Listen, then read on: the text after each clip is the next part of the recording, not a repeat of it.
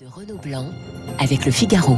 Bonjour Olivier Mestre. Bonjour Renaud Blanc. Président du, du, CSA, le Conseil supérieur de l'audiovisuel. On va bien sûr parler des missions du CSA, de son avenir, de l'ARCOM, de la présidentielle. Mais tout d'abord, gros plan sur le DAB+, ou radio numérique terrestre. Alors ce mardi 12 octobre est un jour historique hein, pour l'histoire de, de, la radio. Vous nous expliquez pourquoi, que va-t-il se passer dans, dans moins de deux heures à peu près? Alors aujourd'hui, c'est un moment important puisque 25 radios nationales, les grandes radios, euh, le service public, les grandes radios privées, dont Radio Classique, oui. vont commencer euh, à émettre de façon nationale sur le DAB+, sur un axe à ce stade qui est l'axe Paris-Lyon-Marseille et les agglomérations qui bordent cet axe, avec vocation bien sûr à s'étendre sur l'ensemble du territoire national. Qu'est-ce que c'est le DAB+, Vous l'avez dit, c'est la radio numérique terrestre. C'est pour l'auditeur une qualité de son supérieure. C'est un son numérique auquel on est habitué aujourd'hui. C'est surtout un grand confort en mobilité, puisque le, le signal vous suit automatiquement en fonction de votre déplacement. Donc quand on est sur l'autoroute, vous perdez pas la fréquence qui se met à grésiller, tout d'un coup, elle suit automatiquement. C'est en même temps plus d'informations pour l'auditeur, parce que les postes vous donnent euh, le nom du présentateur, le nom de la chanson que vous écoutez, le titre de la chanson que vous écoutez ou du chanteur, la pochette de disque éventuellement. C'est un mode de diffusion également plus, plus écologique, de, façon générale.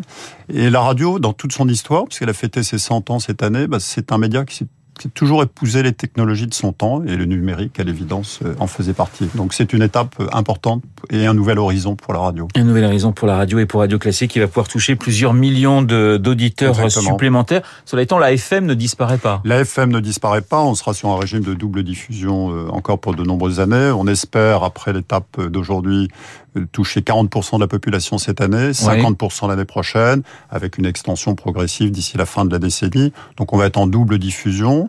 Euh, c'est une technologie qui se répand en Europe, en Grande-Bretagne, en Allemagne. Certains pays ont fait le choix de la bascule complète. On était un petit peu en retard. Hein, on était en retard. Sur, on était sur en pas retard, mal de pays d'Europe. Euh, voilà, exactement. On a pris pas mal de retard. Là, on est dans une phase d'accélération. Le CSA en a fait une de ses priorités d'action.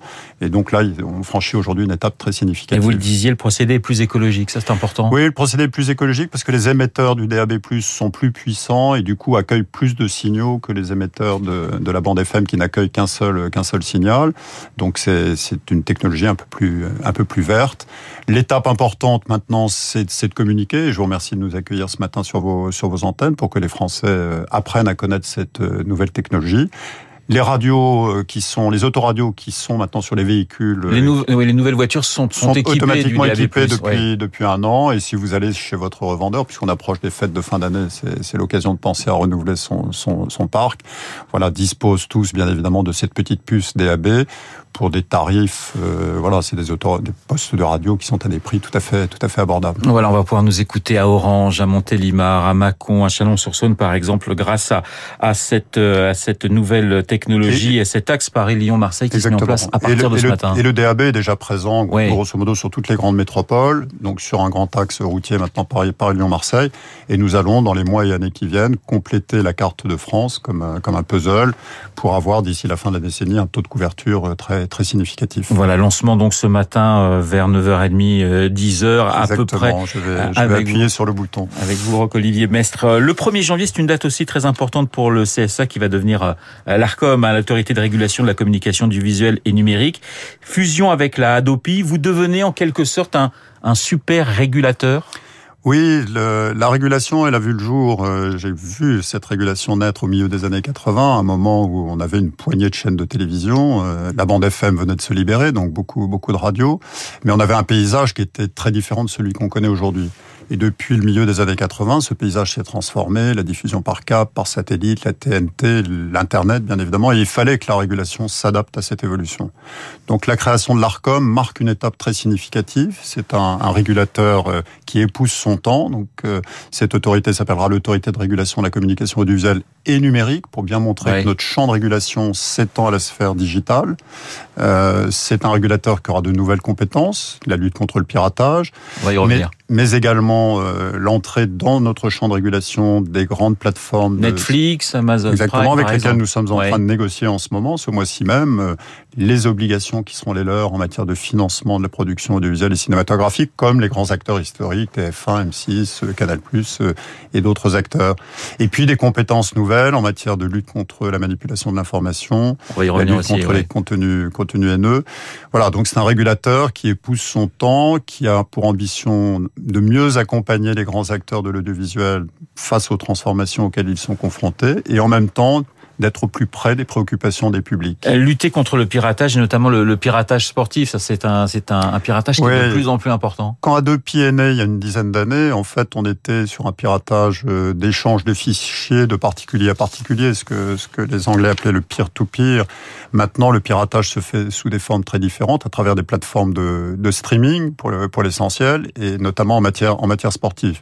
L'explosion des droits euh, de, de retransmission du sport s'est traduit donc par euh, un, développement des coûts pour ceux qui s'abonnent euh, aux, plateformes qui offrent ces manifestations, et donc en parallèle par un très fort développement du piratage. Et donc la loi que, que, nous allons dorénavant mettre en œuvre à partir du 1er janvier via, via l'ARCOM donne de nouvelles compétences en matière de lutte contre le piratage sportif. Roque-Olivier Mestre, l'idée c'est de pénaliser les sites et pas forcément voilà, les, exactement, utilisateurs. Exactement, c'est un changement de, de, paradigme, comme on dit. Euh, donc on, ce qu'on cible, c'est les sites eux-mêmes euh, qui sont le vecteur principal de, de déplacement de, du, du, du piratage aujourd'hui. Euh, la réponse graduée que mettait en œuvre Adopi va, va, va se poursuivre, mais l'action va se focaliser là, là où ça se passe, c'est-à-dire sur les sites. Mais vous savez ce qu'on dit, on dit que souvent, euh, eh ben, il y a un train, voire deux trains de retard. Est-ce que vous aurez les moyens de lutter efficacement? Parce qu'on a toujours l'impression que vous arrivez un petit peu après la bataille, si je puis dire. Écoutez, c'est l'ambition, bien évidemment, du, du, législateur. Et donc, euh, bah, l'ARCOM se met en ordre de marche pour euh, mettre en œuvre ces dispositions et, et déployer une nouvelle politique publique qui soit plus plus en action, plus en phase avec euh, ce que sont les réalités du piratage aujourd'hui. La présidentielle, Roque-Olivier Mestre, c'est dans, six mois. C'est toujours une période intense pour, euh, pour le CSA. Le CSA qui a fait parler de lui avec cette décision, il y a un mois, hein, de considérer Eric Zemmour comme une euh, personnalité politique. comment vous, de quoi vous êtes, sur quoi vous êtes-vous basé pour transformer, j'allais dire, le polémiste en, en, en homme politique? Qu'est-ce qui fait que vous avez décidé, ben non, maintenant c'est plus un journaliste, un polémiste, c'est un politique? Écoutez, d'abord, euh, rappeler à nos auditeurs que le respect du pluralisme des courants de pensée et d'opinion, c'est en France un principe constitutionnel qui se décline dans la loi. Et l'une des premières missions historiques du CSA, c'est de veiller, puisque la loi le lui demande, au respect de ce pluralisme dans les médias audiovisuels. Et les médias sont donc tenus de nous transmettre tous les mois les temps de parole des personnalités politiques, c'est ce que dit la loi, euh, et nous vérifions et nous assurons que les équilibres sont respectés entre les différentes personnalités en fonction de leur poids politique, leur poids dans l'opinion, le, le poids des sondages à un moment donné. Ça vaut hors période électorale et ça vaut en période électorale.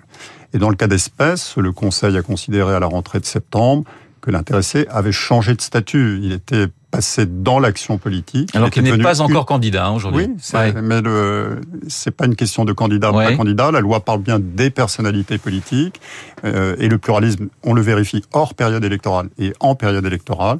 On a considéré qu'il était dorénavant dans l'action politique et donc euh, on a recensé son temps de parole, ce qui ne le prive bien évidemment d'aucune antenne, comme euh, comme vous pouvez le constater. La seule chose, c'est que les médias sont tenus ah non, parce que ça même, un équilibre. Ça a même explosé. Il est invité à peu près partout. Ça vous étonne et souvent on dit bah voilà la, la la décision du CSA entraîne finalement du Zemmour à peu près partout. Mais, la loi est très claire là-dessus. Les médias audiovisuels ont une liberté éditoriale. C'est pas le CSA qui heureusement, j'allais dire, qui fait les programmes, qui fait les plateaux, les chaînes, les éditeurs, les radios, les télévisions sont libres d'inviter qui elles souhaitent. La seule chose, c'est que la loi leur fait obligation de respecter un équilibre, de respecter le pluralisme des courants de pensée. Et j'ajoute que c'est très important pour les médias traditionnels, singulièrement à l'approche d'une échéance électorale, que l'ensemble de l'offre politique puisse être présenté aux Français pour qu'à leur dite, ils puissent faire le choix en bonne et connaissance de cause. Euh, c'est une mission très importante pour les médias versus les réseaux sociaux. À partir du moment où il y a, il y a des boucles d'informations sur les réseaux sociaux qui se font, le fait que les médias traditionnels, avec leur, leur rédaction professionnelle, puissent présenter la totalité de l'offre et, et l'analyser est un élément très important du débat démocratique. Roque-Olivier Mestre, euh, certains ex-membres du CSA ont parlé de décisions politiques. Écoutez, c'est un collège indépendant, euh, composé de personnalités indépendantes nommées par des autorités différentes. Le Sénat, l'Assemblée nationale et le président de la République. C'est un collège qui ouais. se renouvelle par tiers tous les deux ans, donc les personnalités viennent d'horizons différents. C'est vraiment le choix d'une collégialité qui s'est fait en toute indépendance, en toute impartialité, et je pense que les observateurs, euh, bien avertis, ont reconnu la pertinence de cette décision. La présidentielle, c'est malheureusement euh, depuis 2017 souvent euh, un développement des, des fake news. Euh, comment le CSA peut-il lutter justement contre euh, ces fake news aujourd'hui qui, qui prennent une place énorme? Alors c'est un, un, enjeu majeur pour les années qui viennent, c'est d'imaginer un nouveau mode de régulation de ces, de ces acteurs. Comme vous le savez, l'Union européenne s'est lancée dans ce chantier avec un nouveau projet de règlement européen que porte le commissaire Breton et Madame Vestager, notamment, qui s'appelle le DSA, dont on pense qu'il pourrait aboutir dans le cours de l'année prochaine, qui vise à instaurer un nouveau régime de responsabilité de ces grands acteurs euh, systémiques de, l'Internet pour éviter que les contenus illicites, et notamment euh, tout ce qui touche à la désinformation, prospèrent et prolifèrent comme on le constate aujourd'hui. À ce stade, en France, nous avons une loi qui date de décembre 2018 relative à la lutte contre la manipulation de l'information, qui impose à ces grands acteurs, aux réseaux sociaux, une série d'obligations, de mettre en place des dispositifs de signalement, de valoriser les informations euh, qui sont labellisées par euh, notamment des grandes agences de presse ou autres, et qui nous donne mission de supervision de la mise en œuvre de ces obligations. On a produit il y a 15 jours notre deuxième rapport de, de bilan d'action en la matière pour constater la, la, mise en place. Les choses progressent. Il y a encore des marges de progression, comme, comme on dit. C'est un, un, enjeu de, de, société, un enjeu démocratique très important pour nous. Roque Olivier Mestre, il y a un énorme dossier sur votre bureau, c'est celui de la fusion euh, M6-TF1. Euh, vous êtes tributaire de, de l'avis de l'autorité de la concurrence qui rendra son, son avis justement euh, à l'été 2022. Vous n'avez pas l'impression de vous marcher un peu sur les pieds? Non, c'est vraiment, il y a deux, deux autorités euh, qui ont une compétence pleine et entière, chacune dans leur champ de compétences. L'autorité, bien évidemment, le juge, euh, le juge de la concurrence.